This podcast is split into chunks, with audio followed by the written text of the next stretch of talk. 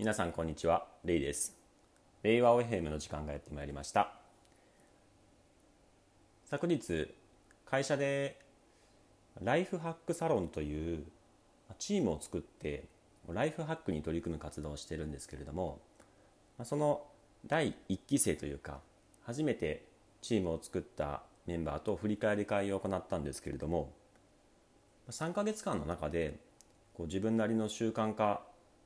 生活における行動習慣などを習慣化していくっていうのを、まあ、チームでこう励まし合ったりとかアドバイスし合ったりして90日間習慣化に取り組むんですけれどもまあ3ヶ月終わって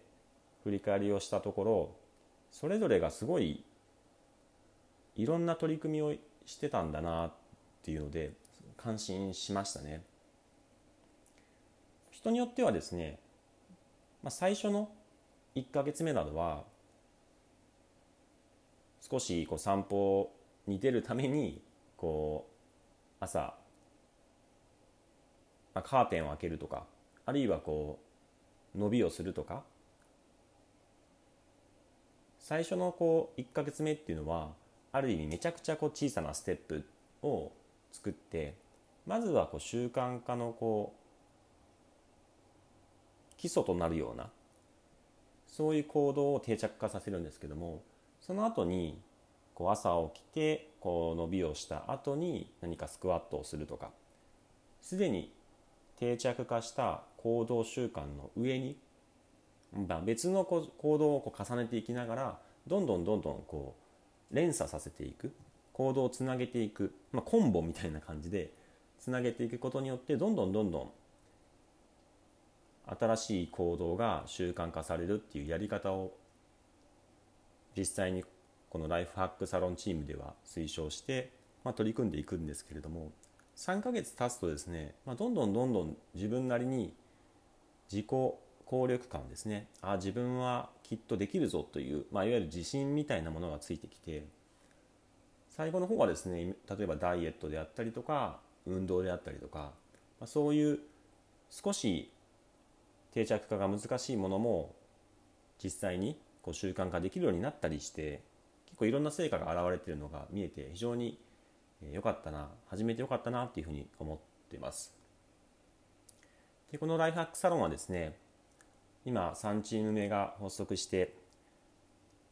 会社の中でもこういったチームをですねどんどん増やしていって、えまあ、いろいろ盛り上げていきたいなっていうふうに思ってます。今日のまあ本題なんですけれども、まあ、自立と適用についてです、まあ、自立っていうのはですね自ら律するという形で自分で自分の、まあ、ルマイルールみたいなものをですね作って、まあ、それでこう自分の価値基準っていうところに従って、えー、自分を行動させていくというところなんですけれどもこのセルフコントロールっていうものはですね実はですねあの、まあ、全ての人はやっているんですね。ある意味ですねこう周りの人から見て別に本人はですねこう何かこうロボットとか、ま、あの魔術とかで操作されてるわけではないですよね。本人が周りから見てこう行動してるっていうのはあくまで本人がですね自立自ら制御して自ら考えてこう行動してるわけなのである意味こう外の人から見たら本人はですね全員自立なんですよね。で問題となるのはその行動が組織とかコミュニティにおいて、まあ、適切な、えー、行動になっているかというのが、えー、焦点になってくるわけですよね。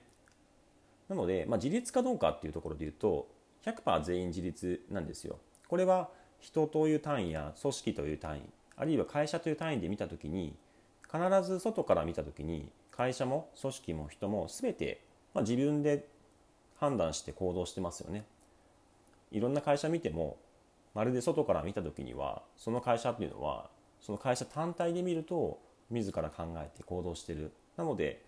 個人組織会社というどの単位で見てもあの世の中のそういう、えー、まああの全て観察する対象は自立なんですよね。ただそれがその外部の環境ですよね。外から観察してみるとあれ？横から何かこう物体が迫っているとするとその対象となる、えー、ものは避けないといけないんですよね。横から何か、えー、物体が迫ってきたらそれを検知して避けないといけない。そういう形で外部の環境変化とか外部の状況に合わせて適切にこう対応していくっていうところはまた自立とは別の問題なんですよね。その時にその適切な対応ができるかどうかっていうところを適応適応ですね。的確に応ずることができる、まあ、英語で言うと adap adapt ですね。適応している adaptive っていう状態が大事になっていくわけですね。じゃあですねこの外部に適応外部環境の状況に合わせて適応して行動できるかどうかっていうところはどのようにして実現されるかというと実はですねここで必要となるのが協調なんですね。協調していく。協力して調整していくという役割ですね。この協調においてやっぱり必要になっていくのは第三者なんですね。横から車が、えー、迫ってきているから避けた方がいいよっていう情報を第三者外から観察している人が見てでこうフィードバックっていう形で本人にこう伝えてあげるというのが大切になってくるんですね。そういった外部からの情報がないと自分だ本人や自分だけでこう見れる範囲情報の範囲っていうのはその限定してるんですね限られた情報なのですね。必ずですね人なり組織という単位はですねこの第三者からのフィードバックがあることによって、えー、正しい判断とか適切な判断を取ることができる限定合理性という形でその限られた情報の中ではやっぱりその適切な判断っていうのは限界があるんですよね。なので自分の認知とか情報の範囲を超えた第三者からの情報とか、えー、まあいろんな、えー、知恵っていうのをこう得る必要があるんですね。それによって初めてまあ、あの適切な判断適用することができるとそういう、まあ、あの大原則があるんですよね。なので、まあ、実際にこう誰かにこう何かを任せる上司が部下に任せるとかって言った時にどうしてもですね まあ自立してもらいたいっていう形で考えた時にある意味こう何もこう言わないフィードバックをしないっていうのってよくありがちなんですけどもこれはですね必ずしも良くないんですね。フィードバックを与えないことによって今話したようにその情報とか判断っていうのがその人の、えー、限られた情報でしか判断できなくなってしまうので自立ではあるけれども、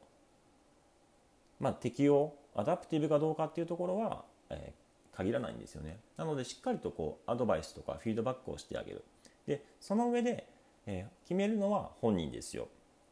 あくまでこれはアドバイスであってやどう動くかっていうのは本人が決めるというそういう、まあ、あの意思決定のルールを明確にしておくことで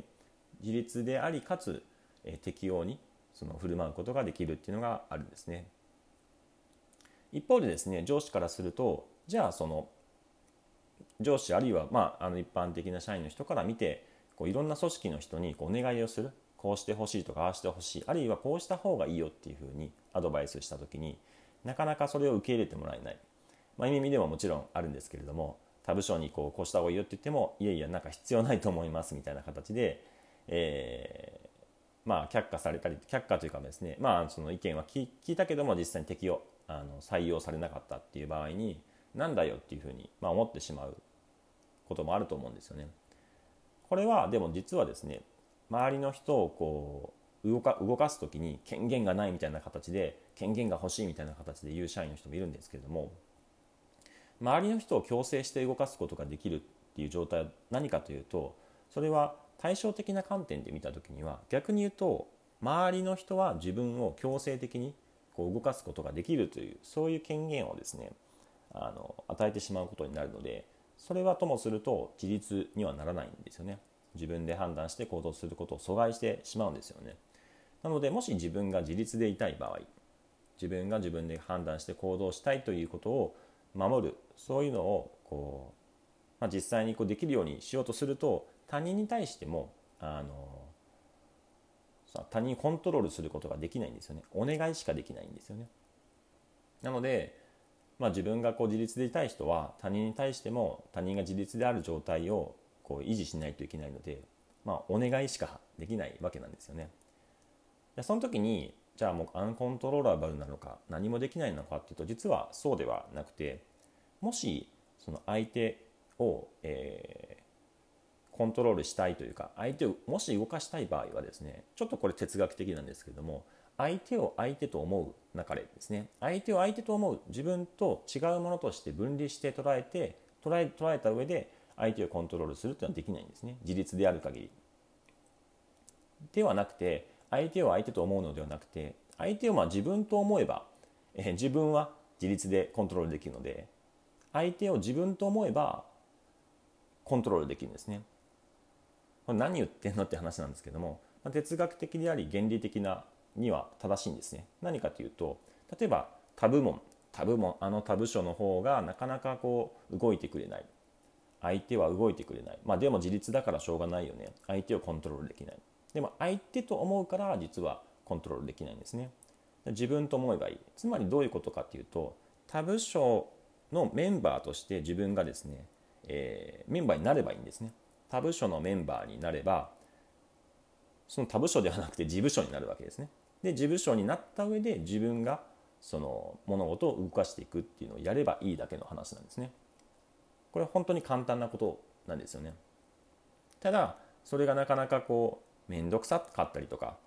まあ他の人にやってもらいたいなっていう気持ちがあるとなんだよなんでやってくれないんだよっていうふうに、まあ、どうしてもなってしまうわけなんですけれどもあくまで相手と思う時点でですねコントロールできないし、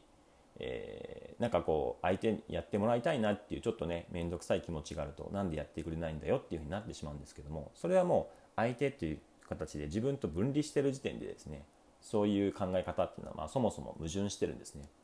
もし相手に動いたいと動いてほしいと思えばまあお願いをした上でもしそれが叶えられないのであれば相手自身に自分がなるということが必要になるんですね。まあ、この原則っていうところがしっかりと保たれるにはこう部門間のですねあの、まあ、いわゆるアサイメント配置あるいはその部門間の役割分担というところをこう柔軟にこう行き来できるような、まあ、そういう組織設計なり組織構造が必要になるので一般的にはあの難しいんですけれども、まあ、イメミも採用しているそのティール組織でというそういう組織で採用されている、まあ、役割分散設計役割をこう分散しながらそれぞれの役割を誰もが自由にこう選べるようなそういう分散設計っていうところを取っている組織代表的にはホラクラシーという組織があるんですけどもそういった組織においては柔軟に役割の変更とかそのポジションチェンジみたいなところが行われやすいのでじゃあ自分がやります。相手を動かせないなら自分が相手になってその役割を担いますっていうことが結構簡単にできたりするんですよね。それがまあできない一般的なその部署どの部署に所属するかっていうのは基本的にも固定的で、まあ、なかなか部署移動するにもその移動が必要みたいなところであればそういった考えなかなかできないんですけれども実際のところはあの役割分散っていうところをしっかり行うことでですねこういった、えーまあ、自分が相手他部署と思っているところもですね自分がその相手の部署の役割になることで、まあ、動かすことができるっていうのがあります。こういったですねその物事の考え方捉え方っていうのはあの新しい組織においては変わっていくはずなんですけれどもどうしても今までの組織の在り方っていうのにとらわれてしまうとついつい多責的になってしまうんですねあっちの部署はなかなか動いてくれないみたいな形で。まあ、こういった部分もですね、まあ、どこから変えていくのかっていうのはあるんですけれども考え方と組織設計両方からま変わっていくといいかなっていうふうに感じております。本日はですね、自立と適用についてのお話でした。